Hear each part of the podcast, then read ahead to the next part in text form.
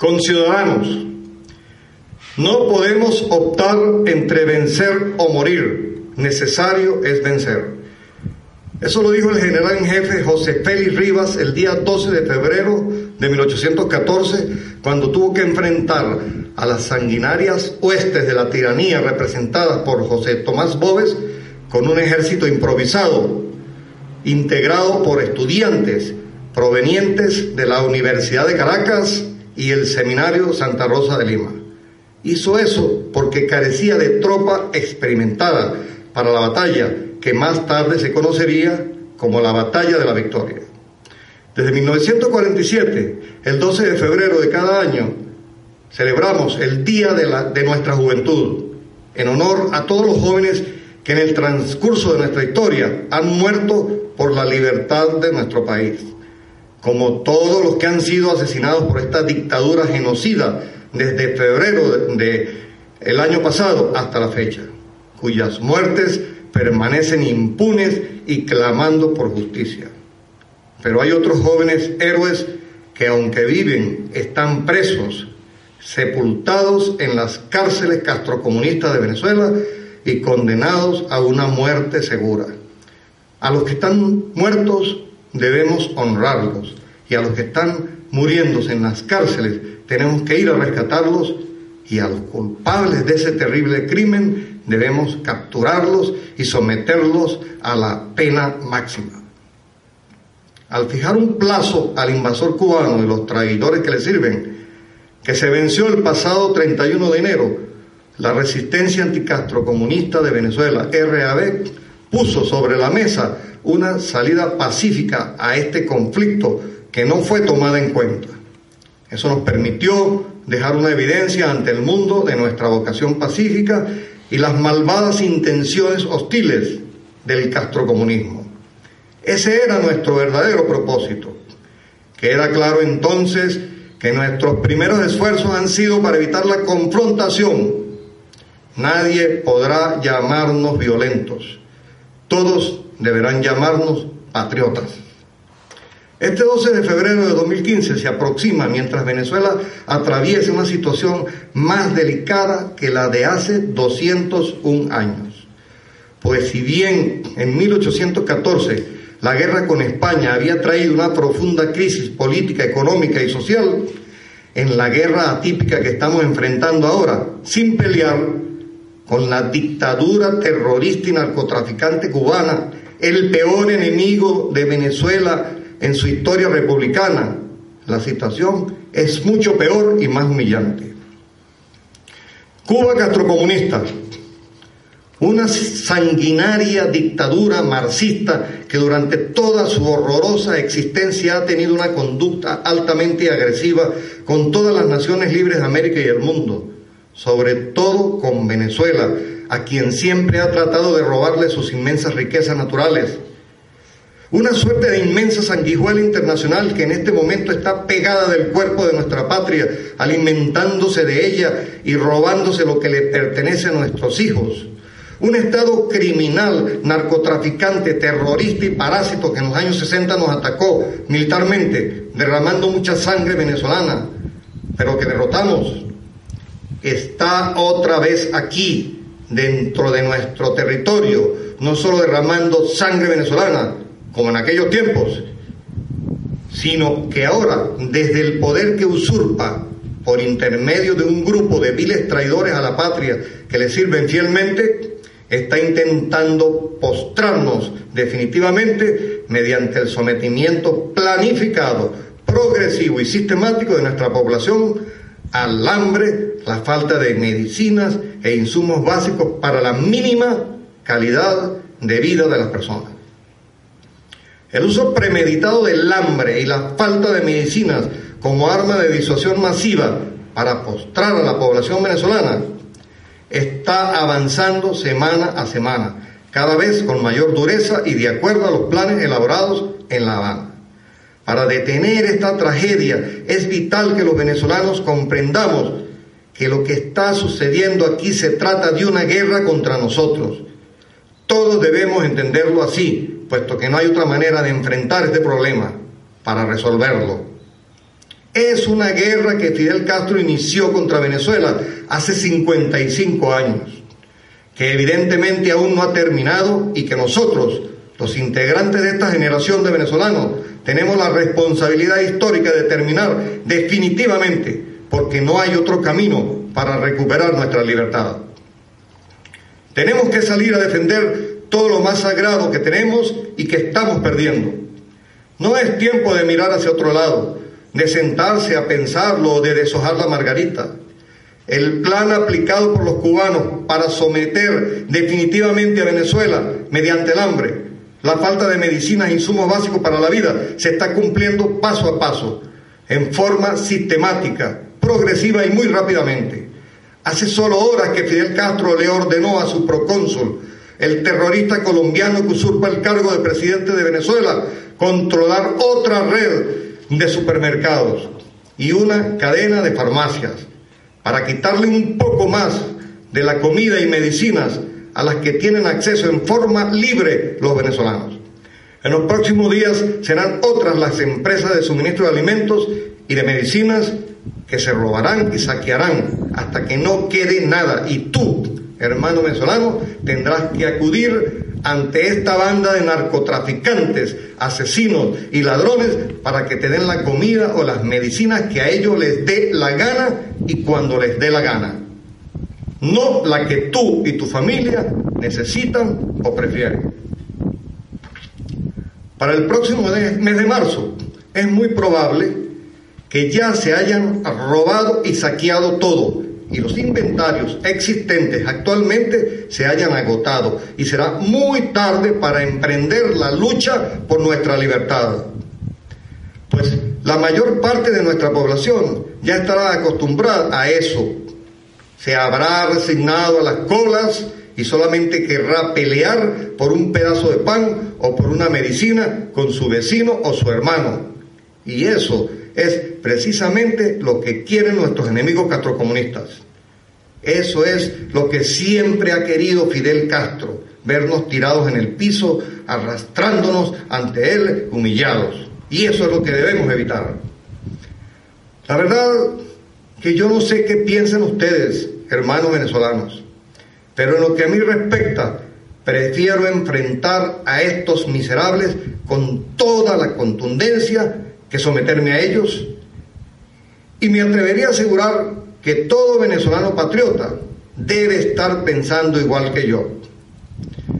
Todo ciudadano, padre o madre de familia, consciente de lo que está sucediendo, debe preferir morir luchando que morir o ver morir humillados de hambre a sus seres queridos o a sus enfermos por falta de medicinas.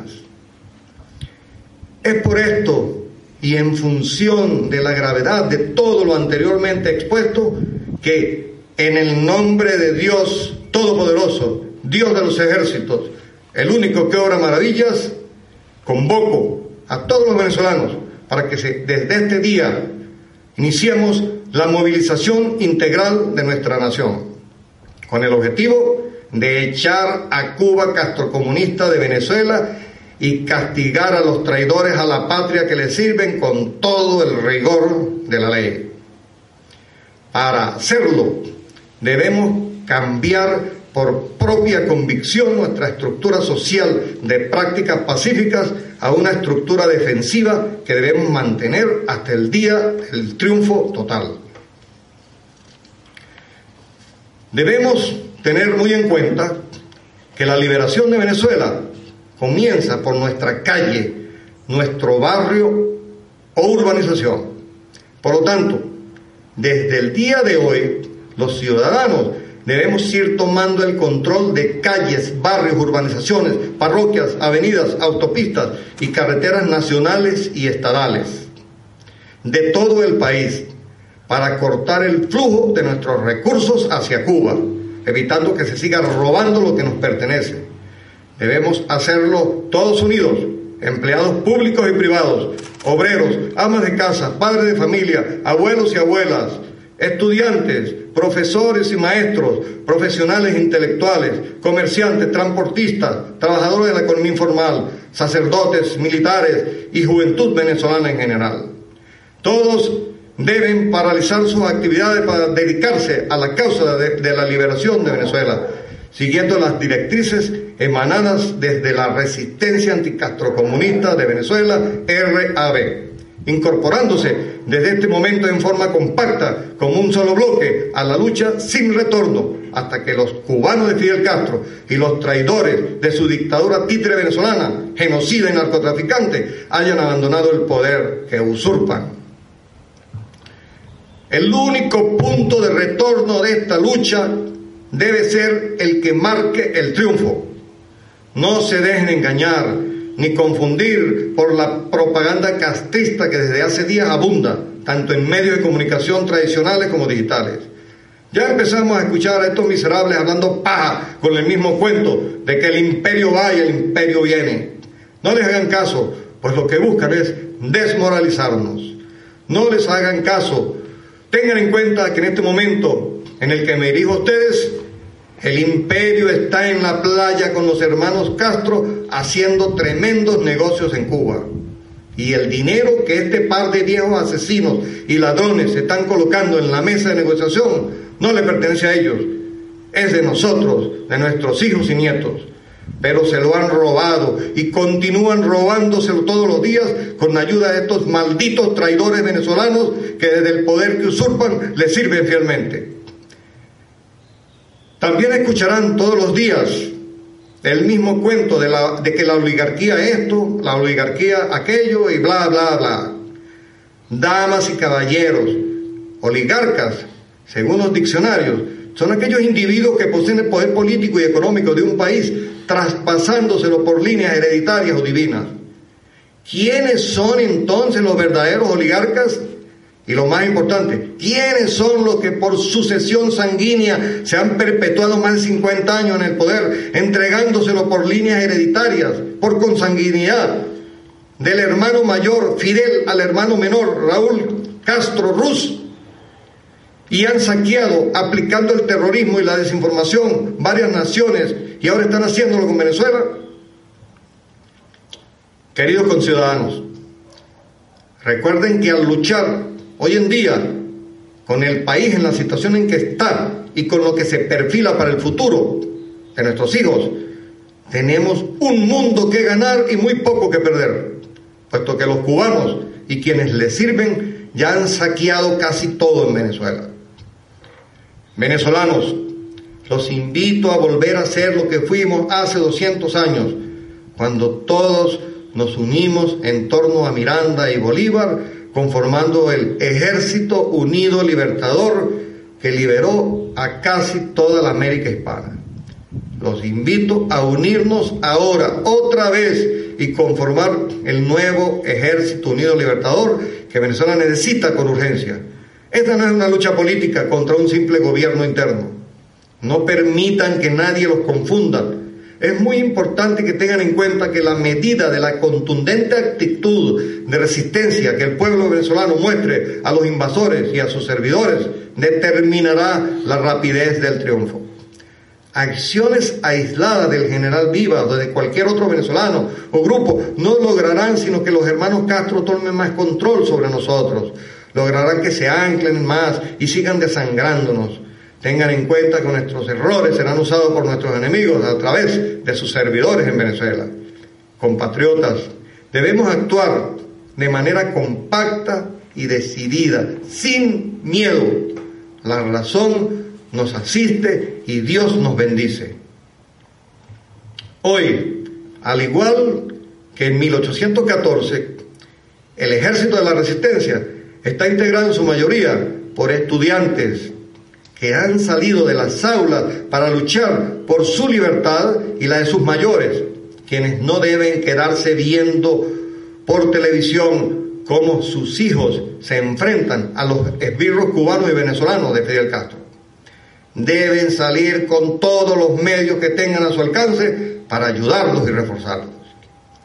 Yo, Ángel Vivas, ciudadano venezolano por nacimiento, natural de San Cristóbal, Estado Táchira, con cédula de identidad número 4629893, general del ejército de Venezuela, el de antes, el forjador de libertades, el que echó a Fidel Castro de Venezuela en los años 60, asumo la responsabilidad ante el país, ante la historia, de esta convocatoria y avanzaré con ustedes ocupando el primer puesto en esta lucha y en el caso de que caiga en ella, ya sea herido o muerto, que eso no cause desmoralización a nadie, sino que se convierta en un estímulo para que ustedes desaten toda su furia contra los cubanos de Fidel Castro y los traidores venezolanos que les sirven, sin que nada ni nadie los detenga.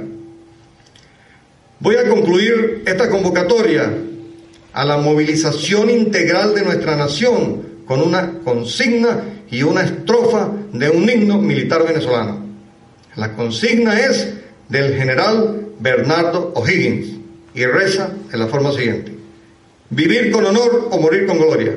Repito, vivir con honor o morir con gloria. El mensaje implícito en ella quiero dirigírselo en este momento y con mucho sentimiento a todos los venezolanos. En cuanto al himno militar al que me refiero, ese es nada más y nada menos que el himno de nuestro ejército, el himno del ejército de Venezuela, cuya reza textualmente como sigue. Y si el brazo extranjero se atreve a infamar de este suelo el honor, que antes muerte mil veces nos llegue que rendirnos al torpe invasor, pues de todas las patrias que el cielo diera al hombre en morada de amor, es la nuestra el más hondo desvelo en el sueño de un mundo mejor. Esta estrofa se la dedico y con mucho sentimiento también a todos los militares venezolanos, activos y retirados, y muy especialmente se la quiero recordar a todos los integrantes del ejército. Muchas gracias a todos y que nadie tenga duda alguna de que triunfaremos.